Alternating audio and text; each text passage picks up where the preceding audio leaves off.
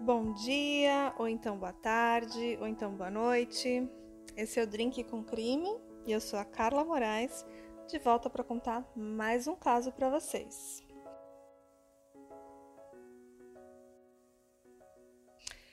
Eu resolvi colocar na agenda desse canal alguns crimes que envolvem saúde mental. Pessoas que não tiveram um tratamento médico adequado, que não procuraram ajuda e por aí vai. Inclusive, eu dei um spoiler no último episódio, né? Então, é, aquele caso vai ser o próximo, porque eu resolvi fazer um caso brasileiro antes. Então, teremos agora alguns episódios sobre esse assunto. E o primeiro foi o da Dina Schlosser, e esse então será o segundo. E esses casos têm algo em comum. Eles envolvem filicídio, ou seja, pais que mataram seus filhos ou enteados.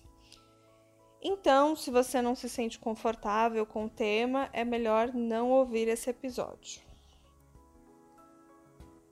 Hoje contaremos uma história muito triste que levou à morte de um bebê de menos de dois anos.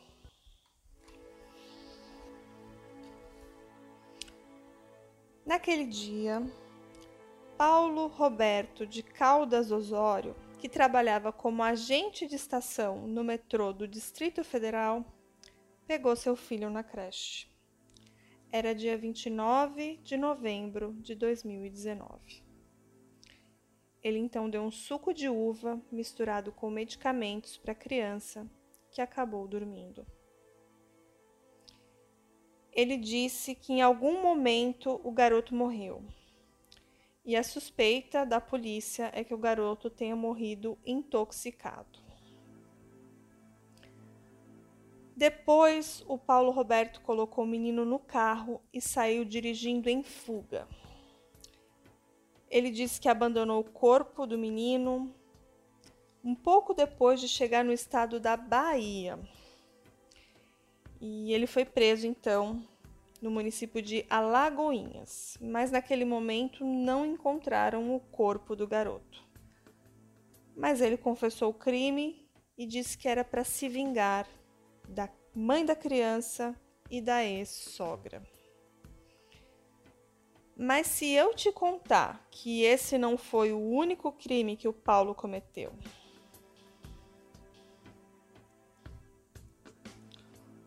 o Paulo antes desse crime horrendo, cumpriu pena de 10 anos por matar a mãe em 1992. Então fica até o final desse episódio que eu vou te contar tudinho. Mas antes, eu vou pedir para vocês seguirem a gente no Instagram, no arroba e também colocar lá o seguir nas plataformas de podcast, porque eu tenho muita gente que ouve a gente, mas não segue. Aproveita e se inscreve também no nosso canal lá no YouTube, certo? Não custa nada. E aí eu consigo também informar vocês de próximos episódios e tudo mais. Então, clica lá no sininho, coloca seguir nos canais de podcast ok? Então vamos lá. O Paulo Roberto Caldas Osório tinha 45 anos e foi preso lá na Bahia depois de raptar e confessar a morte do filho, o Bernardo, de um ano e 11 meses. E por algum tempo ele seguiu atrapalhando o trabalho policial só para causar mais sofrimento para a mãe e para a avó do menininho. Como eu falei, ele foi sequestrado pelo pai no Distrito Federal, onde ambos moravam. A mãe do menininho chegou a namorar o Paulo por um tempo, quando então ela engravidou. Mas eles não chegaram a se casar e sempre foi um relacionamento bem conturbado. Bom, depois de tudo isso, né, as, a polícia fez muitas buscas para saber onde é que estava o garoto, né? E começaram pelo oeste da Bahia. E naquele momento a busca foi infrutífera, eles não encontraram o corpo do Bernardo. E aí foram questionar o Paulo, né? Então ele deu um depoimento dizendo que ele dirigiu com o filho pela BR-020 e que então ele teria reparado que o filho estava morto muito tempo depois, quando ele tinha parado num posto de gasolina e que ele notou que o menino estava, como as palavras dele, muito mole. E aí, bom, o que aconteceu a gente já sabe, a gente já contou, mas eu vou dar mais detalhes. Mas qual seria a motivação do crime? Se é que podemos chamar isso de motivação. Então, para o delegado do caso, o nome dele é Leandro Ritt, que é o titular da Divisão de Repressão a Sequestros, o Paulo deu um depoimento. Ele afirmou que ele ficou irritado porque a ex, ex-namorada entrou na justiça pedindo pensão alimentícia para o Bernardo. Então ele estava muito bravo porque a mãe queria que ele pagasse pensão para o filho. Não vou nem comentar. E aí o Paulo alegou que ele estava passando por uma fase muito difícil, porque ele tinha perdido o pai. E ele disse que a ex não precisava de dinheiro, que era um absurdo ela estar pedindo pensão para o filho. Bom, depois desse depoimento, o delegado falou que ele disse que não foi só pela pensão, que tiveram outros fatores. Ele relatou que sofreu desrespeito e humilhação. E aí parece que essas frustrações se acumularam e acabaram nessa tragédia. Essa é uma fala do delegado, tá? Ele falou assim: a impressão é que ele preparou tudo e tinha sim a intenção de matar. E ele pensou num assassinato indolor para o filho, pois na cabeça de, dele ele nutria uma certa afeição pelo menino. E para o delegado, a história do pai ter colocado ele na cadeirinha, então ele morreu ali no caminho, não é real. Para ele, o Bernardo morreu no dia que ele foi levado pelo pai, provavelmente na casa dele, já que quando chegaram lá na casa do Paulo, a polícia encontrou muito vômito da criança ali espalhado pelo local. Bom, então vamos a alguns fatos desse caso. Como eu falei, o Paulo, antes desse outro crime horrendo, ele cumpriu pena de 10 anos por matar a mãe, no ano de 1992. E eu aposto que vocês do lado de lá, ouvindo esse caso, estão tão indignados quanto eu tô aqui com esse caso.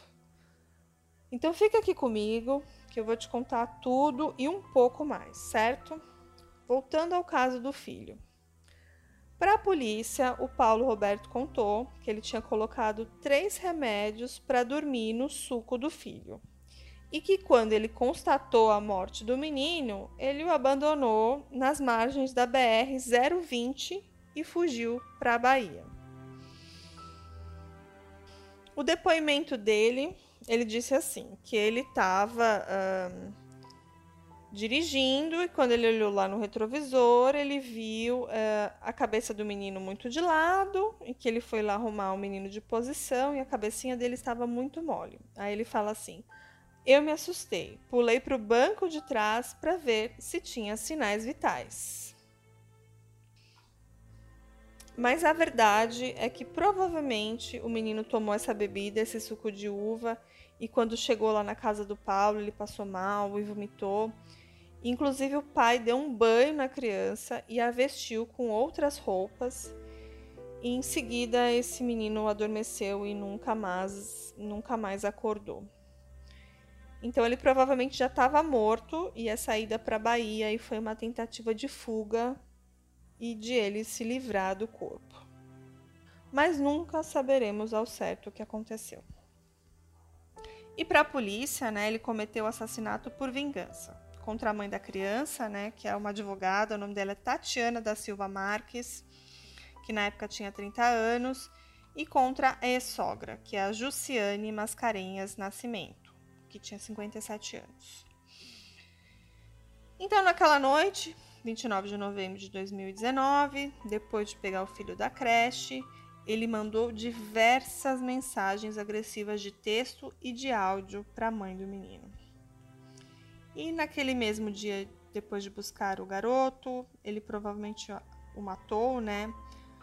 Com essa overdose de comprimidos de um medicamento que era para insônia. E esse medicamento foi diluído em um suco de uva. Só para lembrar, o garotinho, o Bernardo, tinha um ano e onze meses. Bom, depois as investigações é, descobriram que ele dirigiu até a cidade de Luiz Eduardo Magalhães, que fica na Bahia, mais ou menos 500 quilômetros de Brasília. E quando ele dirigiu, o garotinho Bernardo já estava morto dentro do carro. Inclusive, ele dormiu num hotel lá nessa cidade. E ele deixou o cadáver do menininho na cadeirinha dentro do carro durante aquela noite. Isso me deixou ainda mais indignada quando eu li sobre isso. E quando amanheceu o dia, ele pegou e dirigiu até a zona rural de Palmeiras. É uma cidade que fica ali na Chapada Diamantina. E lá então ele largou o corpo do filho com a cadeirinha e seguiu viagem para Salvador, onde ele dormiu. Então ele passou o domingo ali em Salvador, na capital baiana. Depois ainda foi para um outro hotel em Lagoinhas, que é na região de Feira de Santana. Então vamos ver se vocês entenderam. O cara matou o próprio filho, deixou ele morto na cadeirinha do carro, depois abandonou o corpo do garotinho e ainda passou o domingo em Salvador. E aí foi nesse hotel lá em Lagoinhas que o Paulo foi preso por agentes da divisão de repressão a sequestros.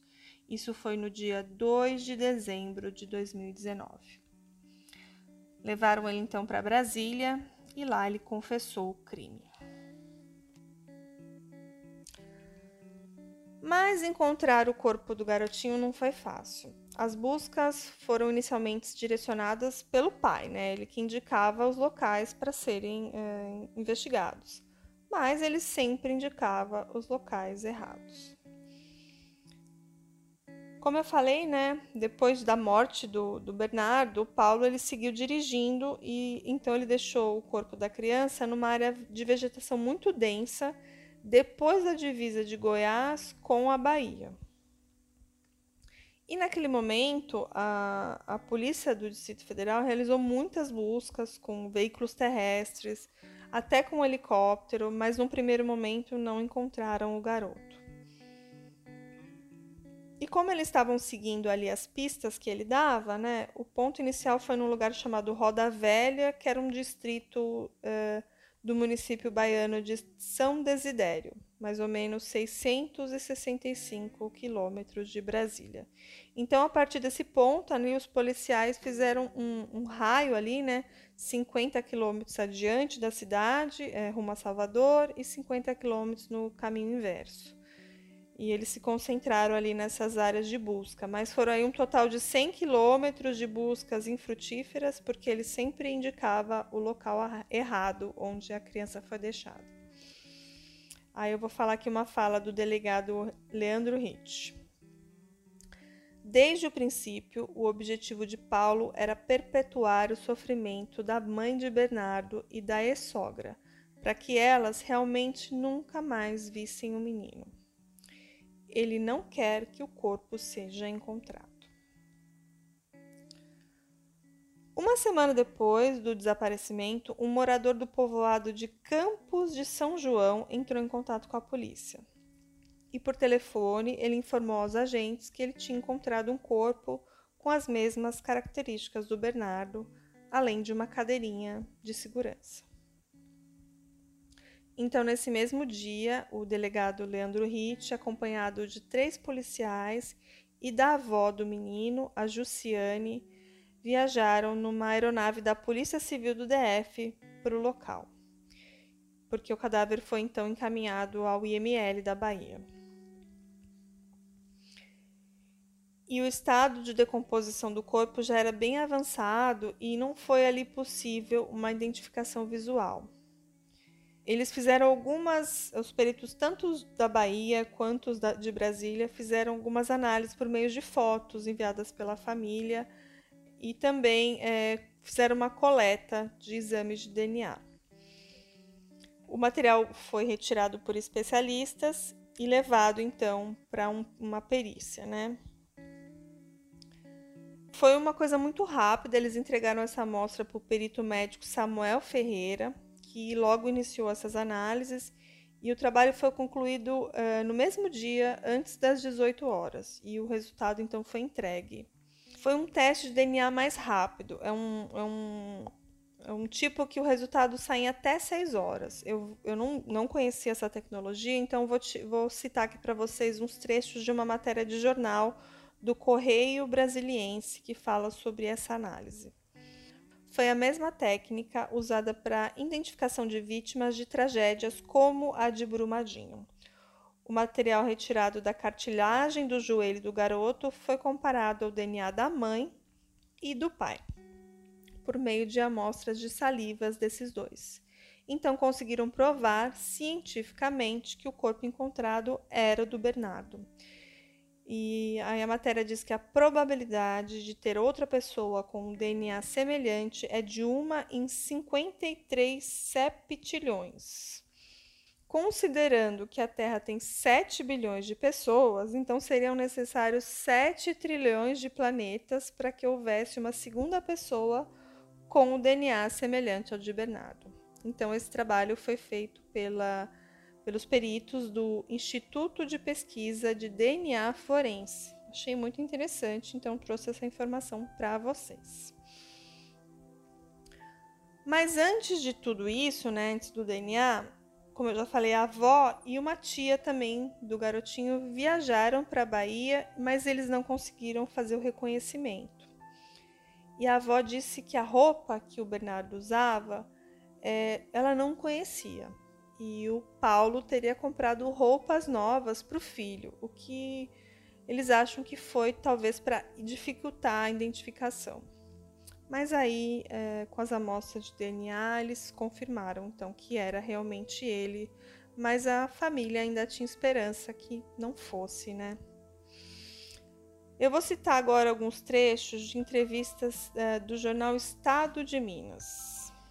Paulo Osório mentiu durante os depoimentos e demonstrou ter perfil de psicopata.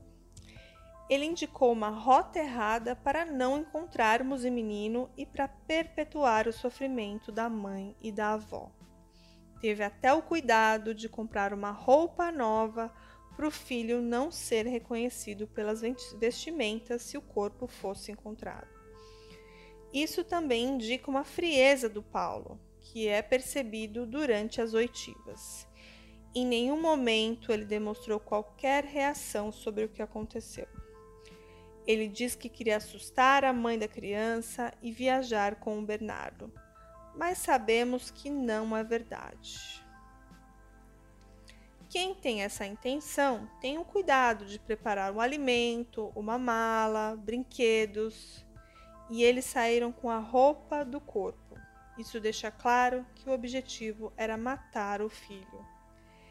Ele tem o perfil de psicopata, mas psiquiatras poderão indicar com precisão todos os desvios de caráter mediante exames, salientou o delegado Leandro Ritt. E ainda de acordo com esse delegado, o Paulo então responderá por homicídio triplamente qualificado e ocultação de cadáver. E apesar do corpo do Bernardo ter sido deixado pela Bahia, ele foi indiciado no DF. E ainda vou colocar aqui mais uma fala do Leandro Ritt, o delegado. Ele nutre um ódio muito forte pela mãe do garoto, mas, sobretudo, pela ex-sogra. E eu acredito que esse sentimento provocou uma ira tão grande que a afeição que ele sentia pela criança foi deixada de lado. Tudo isso para colocar essas pessoas em um profundo sofrimento. Bom, a identificação do garoto, né, de certa forma foi um alívio para a mãe e para a avó, e a família então pôde realizar os trâmites legais do traslado do corpo, né? E tudo mais. Mas a mãe, a Tatiana, ela ainda orava, né? Ela ainda tinha esperança que o Bernardo tivesse com vida, né? Ela tinha esperanças. E ela disse assim numa entrevista: Eu tinha esperanças. Quando o corpo foi encontrado, algo dentro de mim dizia que era o meu filho, mas por outro lado, eu pensava que não. O que me conforta agora é que encontraram o corpinho dele. Podemos fazer o velório e colocá-lo para descansar em um local que sabemos onde é. Isso conforta muito o meu coração. E para tentar se reerguer, a mãe se apegou às boas lembranças do lado do menino. Ela diz assim: O que me dá força em meio a todo esse turbilhão é me lembrar do meu filho. É recordar a criança alegre e feliz que ele foi. Não tem um momento na minha cabeça em que o Bernardo tivesse triste. Muito pelo contrário ele era alegria, beijos e abraços, e é assim que eu vou me lembrar dele para o resto da minha vida. Difícil, né, gente?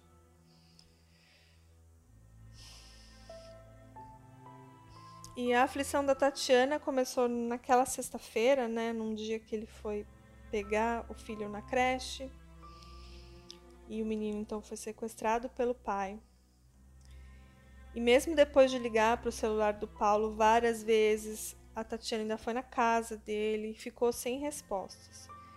E só dois dias depois do desaparecimento, no domingo, que ele fez contato com a mulher por meio de mensagens enviadas pelo celular. E a Tatiana tomou uma iniciativa de tentar uma conversa ali amigável, né? Ela disse assim em mensagens: Paulo, a gente sempre tentou manter contato e uma amizade com você, mas você nunca quis. A gente sempre quis estar presente com o Bernardo, sempre fizemos tudo. Como você faz uma, uma coisa dessas? O negócio é dinheiro? Pode ficar com seu dinheiro, eu não preciso dele, só quero meu filho. Pena que nesse momento a Tatiana imaginava que ele tinha apenas levado o filho, né? para, não sei, machucar ela de alguma forma, né? Mas infelizmente foi muito mais que isso. E o Paulo respondeu essas mensagens, dizendo que ela passaria o resto da vida sem ver o filho. As mensagens dizem assim: Boa sorte para você. Espero que sofra muito. Eu falei que no dia que você se metesse entre eu e meu filho, eu ia passar por cima de você. Agora você está entendendo o recado? Você não vai ver Bernardo nunca mais. Você vai morrer sem vê-lo. Mas eu vou deixar aqui para gente uma reflexão, né? Será que esse caso podia ter sido diferente? Analisando aí o passado do Paulo, Será que esse crime podia ter sido evitado? Então acho que precisamos refletir aí sobre muita coisa, né? Queria falar sobre o assassinato da mãe do Paulo Osório. Paulo matou a própria mãe, a Neuza Maria Alves, de 45 anos, em 1992. Na época, ele tinha 18 anos. Ele então a esfaqueou. Foram cinco facadas. Depois, ele asfixiou a mãe com um fio de nylon. E para completar, ele ainda colocou fogo no corpo da própria mãe.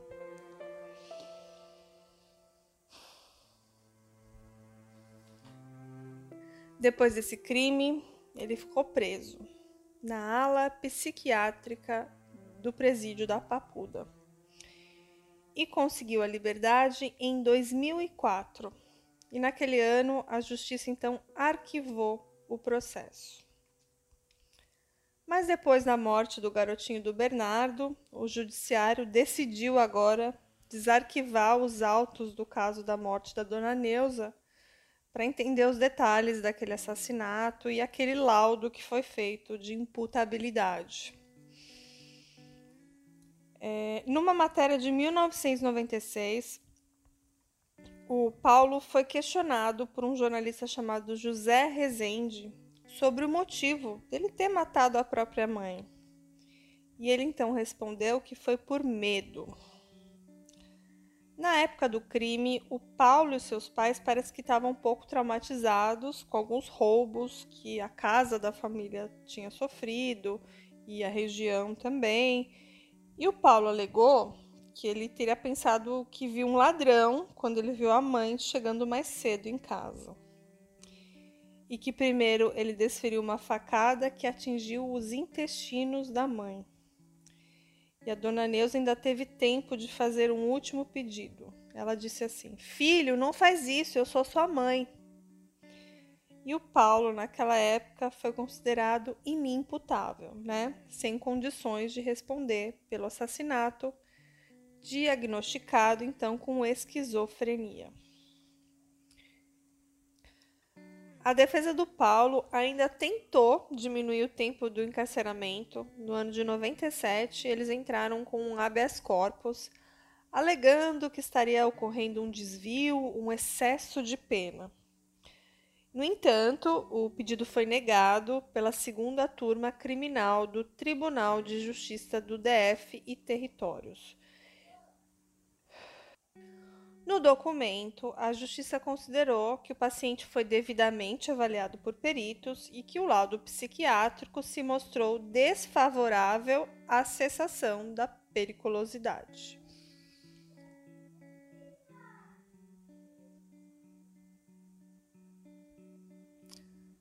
Mas, como eu falei, ele conseguiu a liberdade em 2004, no ano que a Justiça arquivou o seu processo. Então ele ficou aí preso num presídio psiquiátrico, né, entre os anos 1996 até 2004. Aí, no ano de 2005, depois de deixar a prisão, ele passou num concurso público, que é o metrô do DF. Ele passou para o cargo de agente de estação e depois de ser aprovado, ele inclusive foi aprovado no exame psiquiátrico.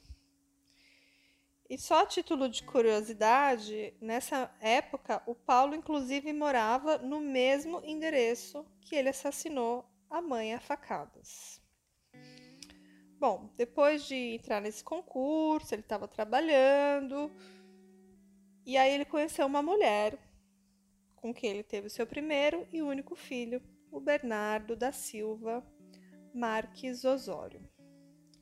Mas o casal se separou e disputava a guarda da criança na justiça. E o resto da história vocês já sabem, né? Que eu já contei para vocês. Bom, e na época da morte da mãe, o crime chocou a cidade, né? Pela gravidade pela descoberta do autor, que era então um jovem de 18 anos, um estudante pré-vestibular, era considerado tranquilo pela vizinhança. E depois de cumprir a sua pena e trabalhar no metrô, em algum momento ali o Paulo Roberto foi afastado, afastado por licença psiquiátrica. E quando o crime a morte do Bernardo aconteceu, ele estava então afastado. E isso para mim, na minha opinião, já é um grande alerta vermelho, né? De que algo não estava muito bem. E as pessoas que conviviam com ele na época provavelmente não sabiam que ele era um cara que passou anos no sistema judiciário, num, em tratamento numa ala psiquiátrica que inclusive tinha matado a mãe. Eu acho que as pessoas que conviviam com ele lá no metrô não imaginavam esse histórico dele, né? E esse alerta vermelho aí que ele estava aí afastado numa licença psiquiátrica eh, não foi levado em conta, talvez pelas pessoas mais próximas a ele, que aquilo podia ser um, um um red flag ali, uma, uma bandeira vermelha que alguma coisa não estava bem na cabeça dele, né? E é o que eu pensei. Será que o crime, a morte do pequeno garotinho do Bernardo, podia ter sido evitada? Uma coisa para a gente pensar, né?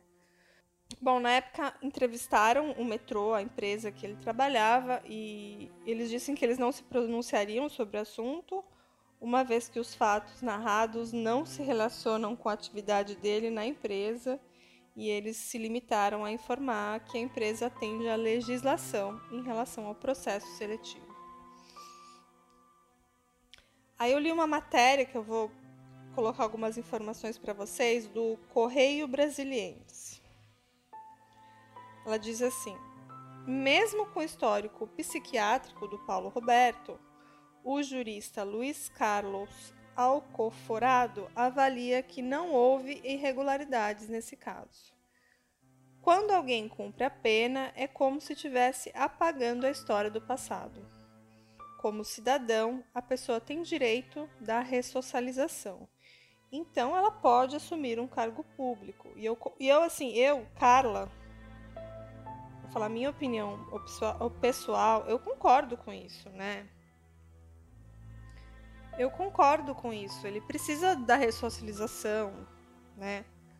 É, mas eu acho que é necessário primeiro uma análise mais completa do quadro que ele que ele que ele tem, né? Aparentemente ele foi diagnosticado com esquizofrenia, mas depois é, é possível ver que ele parece ter um caso de uma psicopatia, alguma coisa muito mais profunda ali. Eu não sou profissional da área, mas eu acredito que ele é, planejou a morte do garotinho Bernardo, né? E e assim, é, eu concordo que ele precisa de uma ressocialização, mas eu também acho que precisaria ter uma tutoria, alguém acompanhando ele, alguém que sabia do histórico dele, do passado dele, para identificar essas alterações do comportamento, né? Eu, eu acredito que existiam indícios que algo estava muito errado, né? E deixar ele conviver com aquela criança sem um acompanhamento, será que é o ideal? Será que não seria o momento, talvez, da justiça colocar uma pessoa para supervisionar essas visitas? Eu sei que em alguns casos isso acontece. Eu fico pensando assim, formas, se existiam indícios que esse crime podia estar tá prestes a acontecer, sabe? Se podia ter sido evitado. E eu acho que sim, né? É, eu acho que esse fato dele estar tá afastado por problemas psiquiátricos é algo que é preciso se pensar. E eu acho que se tudo tivesse sido bem feito, se ele tivesse pessoas ao seu redor também que, que, identificassem esses problemas e alertassem a família do garoto, alertassem os familiares mais próximos dele, eu acho que esse crime poderia sim ter sido evitado. O Paulo, obviamente, foi preso mais uma vez. Preso então desde dezembro de 2019 no complexo penitenciário da Papuda. Mas em 11 de abril de 2020, ele foi encontrado morto na própria cela. Ele teria se suicidado e o advogado de defesa dele pediu uma investigação minuciosa para identificar como que ele teria tido acesso a uma corda para então cometer esse suicídio. Segundo informações da subsecretaria do sistema penitenciário, o Paulo teria usado a própria calça para produzir uma corda improvisada, conhecida como Teresa, para se enforcar.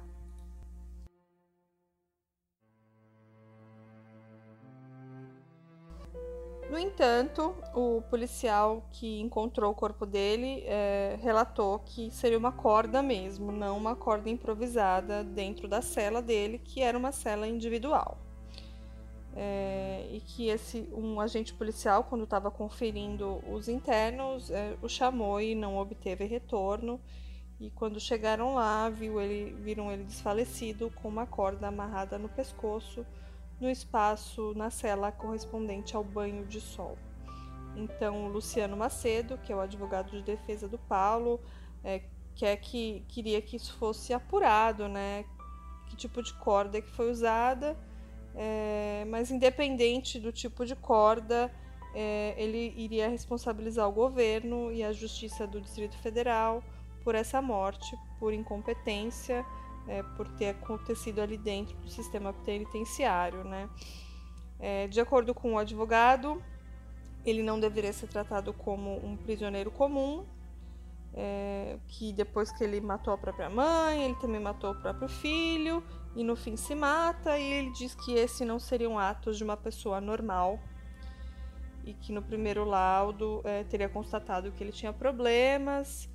É, e depois, quando ele foi preso num presídio comum, dizia que ele não tinha mais problemas e o advogado está questionando isso, né? é, que ele estava numa cela comum ao invés de receber tratamento psiquiátrico adequado. Também ele falou que ele tinha sido afastado pelo metrô com problemas psiquiátricos, com depressão e tudo mais. É... O advogado diz que o objetivo dele nunca foi colocar o Paulo em liberdade, né, para não ter uma sensação de impunidade, mas que ele tinha que pagar por esse crime é, dentro da lei, né?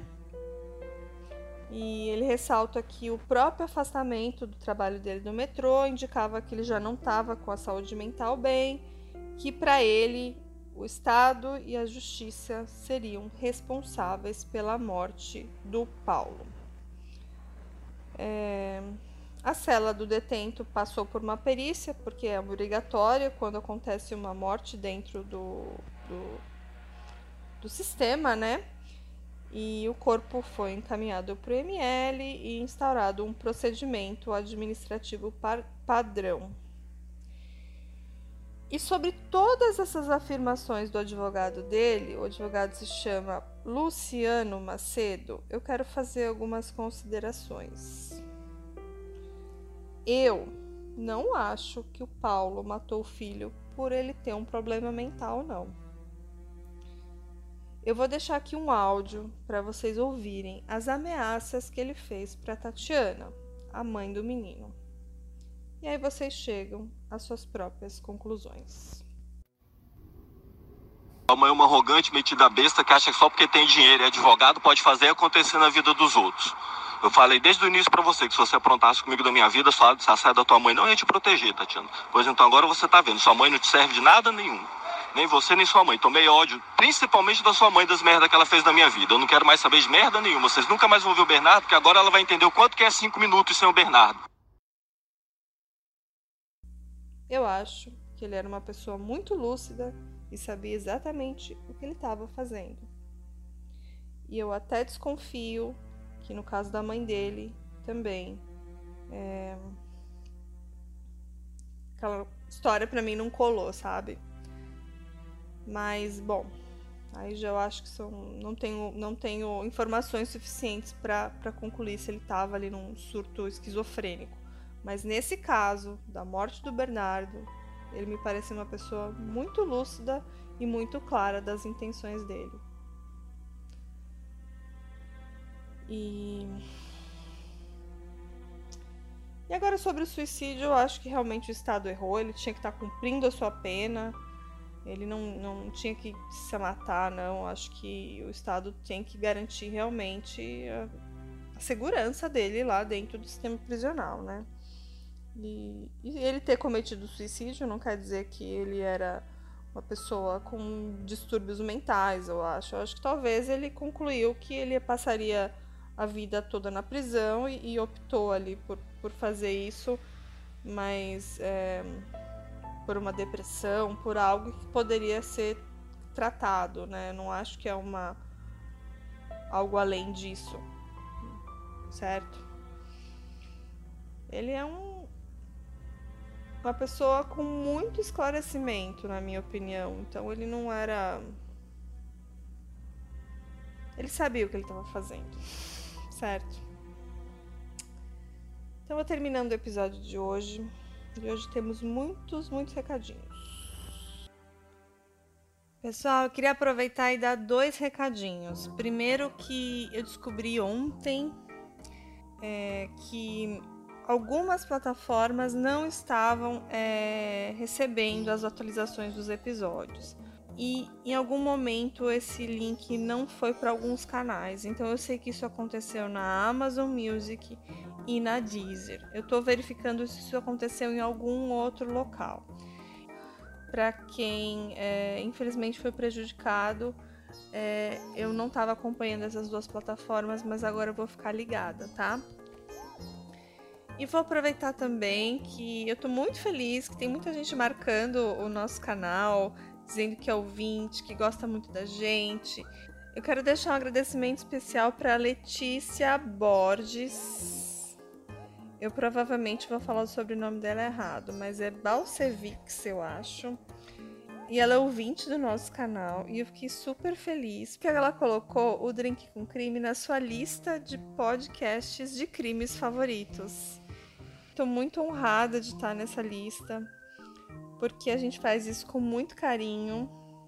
É muito difícil, dá muito trabalho, então o reconhecimento pra gente é muito, muito bom. E eu vou aproveitar e vou deixar uns dados aqui que a Letícia postou lá na, no stories dela e eu achei muito bacana e vou trazer para vocês, ó. Durante a pandemia de Covid-19, o consumo de podcasts no Brasil aumentou cerca de 57%. Olha que interessante. E ela colocou aqui então os favoritos dela. O número 1 um é o Criminolic, que é um que eu ouço às vezes. É, depois que ela colocou na lista, eu falei, preciso ouvir mais. E o número 2 é o Café Creme Chocolate, que também é o meu favorito. Assim. E depois tem uma lista de vários outros, que eu sou super fã de todos eles. Inclusive, é uma honra estar nessa lista. Então, Letícia, coraçãozinho para você, tá? Tô aqui fazendo coraçãozinho com a mão.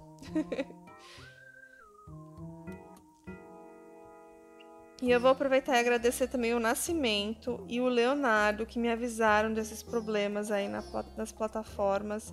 E se não fosse por eles, eu não saberia. Então, também já peço desculpas para quem infelizmente foi prejudicado por isso, mas eu não tive culpa, acho que foi algum rolo aí. É, mil perdões. Ah, então vou mandar mais agradecimentos para Little Thirteen Shadow, a Babsi, não sei se eu falei certo também. Ela é de São Paulo. E a Babsi diz que gosta muito do nosso canal também. E colocou a gente na lista de favoritos. E ela escreveu assim: Meus dias são incríveis graças a vocês. Ah, coraçãozinho para você também, Babs. E ela escreveu assim: Sério, você não tem ideia do quanto é importante essa companhia nos meus dias. É muito bom. Gente, é muito bom ouvir isso também de vocês. Ai, ai. Outra também queridona é a Bruna Stephanie Barros de Lima. Ela, meu, tá aqui na, no perfil dela que ela acompanha investigação forense e perícia criminal. Então a gente precisa conversar, hein, Bruna? Depois a gente vai trocar umas figurinhas aí, tá? E a Bruna, ela é de Teresina, no Piauí, e ela ouve a gente. Então, beijinho pra você também, tá? Depois você me conta o que você achou do caso que você estava ouvindo lá da Krista Pike. Eu tô me sentindo a Xuxa aqui mandando um beijo para todo mundo, então vou deixar o resto para os próximos episódios, tá bom? Então, se você não foi contemplado aqui na sessão beijos, deixa o, o, o direct lá que no próximo eu mando para você também. É só pedir, tá bom? Então é isso, gente. É uma história muito difícil de contar. Eu vou deixar lá fotos do garotinho para vocês, fotos da mãe, fotos do, do Paulo, toda a história, tudo que eu puder de imagens para reconstruir essa história para vocês. E a gente na próxima semana vamos ter um outro episódio bem interessante também, que também tá, trata de problemas mentais. Se você não ouviu ainda o caso da Dina Schlosser, ouçam também um caso muito pesado, assim, muito difícil de contar, de uma mãe que também é, fez algo horrível com seu filho, tá? E o próximo que eu vou contar também é um caso bem triste que envolve essa temática. E eu vou trazer aqui também uma colega minha, uma amiga minha, ela é esposa de um grande amigo meu também, e ela lida com esses assuntos. Ela é uma estudiosa dessa área, ela vai se apresentar depois, vai contar toda a história dela. E aí falaremos também de luta antimanicomial, falaremos um pouco da Nilce da Silveira, quem conhece a história dela, é uma história muito bonita. E vamos falar um pouco de saúde mental, vamos falar de alguns casos e vamos contar um caso para vocês juntos, juntas, eu e ela. Então não percam, o próximo episódio vai estar tá muito, muito bom, tá? É, fiz uma enquete também lá no nosso Instagram, se você ainda não segue, siga. A gente vai trazer três casos famosos para esse canal. Faremos o caso da família Watts, faremos uma atualização muito interessante com, com coisas assim fresquinhas do caso da Madeleine McCann e também do desaparecimento do voo da Malaysian Airlines, do MH370. Então, esses três casos serão contados aqui nesse canal. Eu, inclusive, coloquei lá na enquete qual vocês querem que a gente conte primeiro. Então é isso, gente. Muito, muito obrigada. Eu sei que tem muita gente nova aqui no canal, gente que não me conhece. Então, quem quiser maratonar, a gente tem quase mais de 40 episódios aí para vocês conhecerem o canal. A gente tem crimes de todos os tipos, casos de todos os tipos uns mais pesados, uns mais leves, mas a gente tenta agradar todo mundo. Então, se você também quiser sugerir, vai lá no nosso Instagram, deixa um inbox que a gente vai olhar com todo carinho e atenção aí as sugestões de caso, ok? Beijão, até a próxima e se cuidem. Tchau, tchau. Hey! Você se interessa por crimes reais, serial killers, coisas macabras e tem um senso de humor um tanto quanto sórdido? Se sim, você não está sozinho. Se você precisa de um lugar recheado de pessoas como você, venha conhecer o podcast Pátria Amada Criminal. Todas as semanas tentamos entender o pior da humanidade. Nesse processo a gente ri, chora, fica brava, fofoca, porque afinal de contas é assim que a gente fala quando está entre amigos. Suas novas melhores amigas trevosas estão aqui no Pátria Amada Criminal.